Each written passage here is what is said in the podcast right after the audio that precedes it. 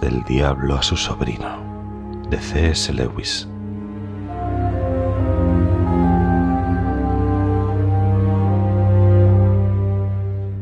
Mi querido orugario.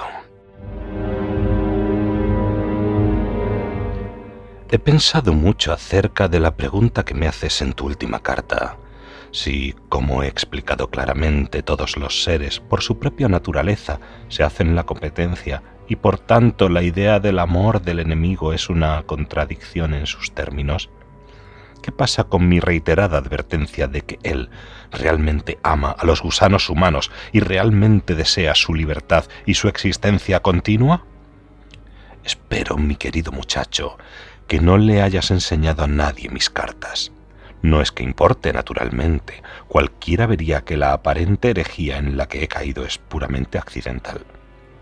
Por cierto, espero que comprendieses también que algunas referencias aparentemente poco elogiosas a Balalapo eran puramente en broma. En realidad le tengo el mayor respeto, y por supuesto algunas cosas que dije acerca de no escudarte de las autoridades mm, no iba en serio. Puedes confiar en que me cuide de tus intereses, pero guarda todo bajo siete llaves. La verdad es que, por mero descuido, tuve el desliz de decir que el enemigo ama realmente a los humanos, lo cual naturalmente es imposible. Él es un ser, ellos son diferentes, y su bien no puede ser el de él. Toda su palabrería acerca del amor debe ser un disfraz de otra cosa debe tener algún motivo real para crearlos y ocuparse tanto de ellos. La razón por la que uno llega a hablar como si él sintiese realmente este amor imposible es nuestra absoluta incapacidad para descubrir ese motivo real. ¿Qué pretende conseguir de ellos? Esa es la cuestión insoluble. No creo que pueda hacer daño a nadie que te diga que precisamente este problema fue una de las causas principales de la disputa de nuestro Padre con el enemigo. Cuando se discutió por primera vez la creación del hombre y cuando incluso en esa fase el enemigo confesó abiertamente que preveía un cierto episodio referente a una cruz, nuestro padre, muy lógicamente, solicitó una entrevista y pidió una explicación. El enemigo no dio más respuesta que inventarse el camelo sobre el amor desinteresado que desde entonces ha hecho circular. Naturalmente, nuestro padre no podía aceptar esto. Imploró al enemigo que pusiese sus cartas sobre la mesa y le dio todas las oportunidades posibles, admitió que tenía verdadera necesidad de conocer el secreto. El enemigo le replicó Quisiera con todo mi corazón que lo conocieses.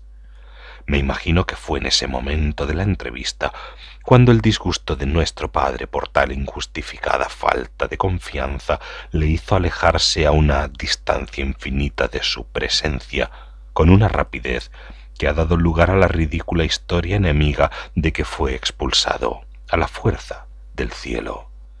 Desde entonces hemos empezado a comprender por qué nuestro opresor fue tan reservado.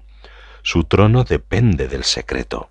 Algunos miembros de su partido han admitido con frecuencia que si alguna vez llegásemos a comprender qué entiende él por amor, la guerra terminaría y volveríamos a entrar en el cielo.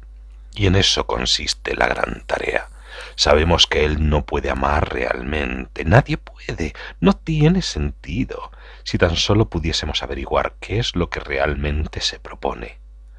Hemos probado hipótesis tras hipótesis y todavía no hemos podido descubrirlo. Sin embargo, no debemos perder nunca la esperanza. Tendrías más y más complicadas colecciones de datos, más y más completas, mayores recompensas a los investigadores que hagan algún progreso, castigos más y más terribles para aquellos que fracasen. Todo esto, seguido y acelerado hasta el mismo fin del tiempo, no puede seguramente dejar de tener éxito. Te quejas de que mi última carta no te deja claro si considero el enamoramiento como un estado deseable para un humano o no. Pero, Orugario, de verdad, ese es el tipo de pregunta que uno espera que hagan ellos. Déjales discutir si el amor o el patriotismo o el celibato o las velas en los altares o la abstinencia del alcohol o la educación son buenos o malos. ¿No te das cuenta de que no hay respuesta? Nada importa lo más mínimo, excepto la tendencia de un estado de ánimo dado, en unas circunstancias dadas, a mover a un paciente particular en un momento particular hacia el enemigo o hacia nosotros. En consecuencia, sería muy conveniente hacer que el paciente decidiese que el amor es bueno o malo. Si se trata de un hombre arrogante con un desprecio por el cuerpo realmente basado en la exquisitez, pero que él confunde con la pureza, y un hombre que se disfruta mofándose de aquello que la mayor parte de sus semejantes aprueban. Desde luego, déjale decidirse en contra del amor, Incúlcale un ascetismo altivo y luego cuando hayas separado su sexualidad de todo aquello que podría humanizarla, cae sobre él con una forma mucho más brutal y cínica de la sexualidad. Si por el contrario se trata de un hombre emotivo, crédulo, aliméntale de poetas menores y de novelistas de quinta fila, de la vieja escuela, hasta que le hayas hecho creer que el amor es irresistible y además de algún modo intrínsecamente meritorio. Esta creencia no es de mucha utilidad para provocar faltas casuales de castidad, pero es una receta incomparable para conseguir prolongados adulterios nobles, románticos y trágicos que terminan, si todo marcha bien, en asesinatos y suicidios. Si falla eso se puede utilizar para empujar al paciente a un matrimonio útil, porque el matrimonio, aunque sea un invento del enemigo, tiene sus usos. Debe haber varias mujeres jóvenes en el barrio de tu paciente que harían extremadamente difícil para él la vida cristiana, si tan solo lograses persuadirle de que se casase con una de ellas. Por favor, envíame un informe sobre esto la próxima vez que me escribas. Mientras tanto, que te quede bien claro que este estado de enamoramiento no es en sí necesariamente favorable ni para nosotros ni para el otro bando. Es simplemente una ocasión que tanto nosotros como el enemigo tratamos de explotar.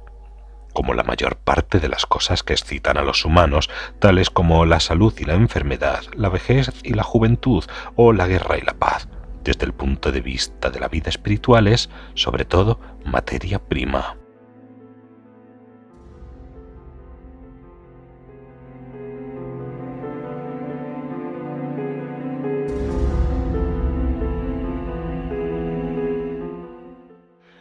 Cariñoso tío, Scrutopo.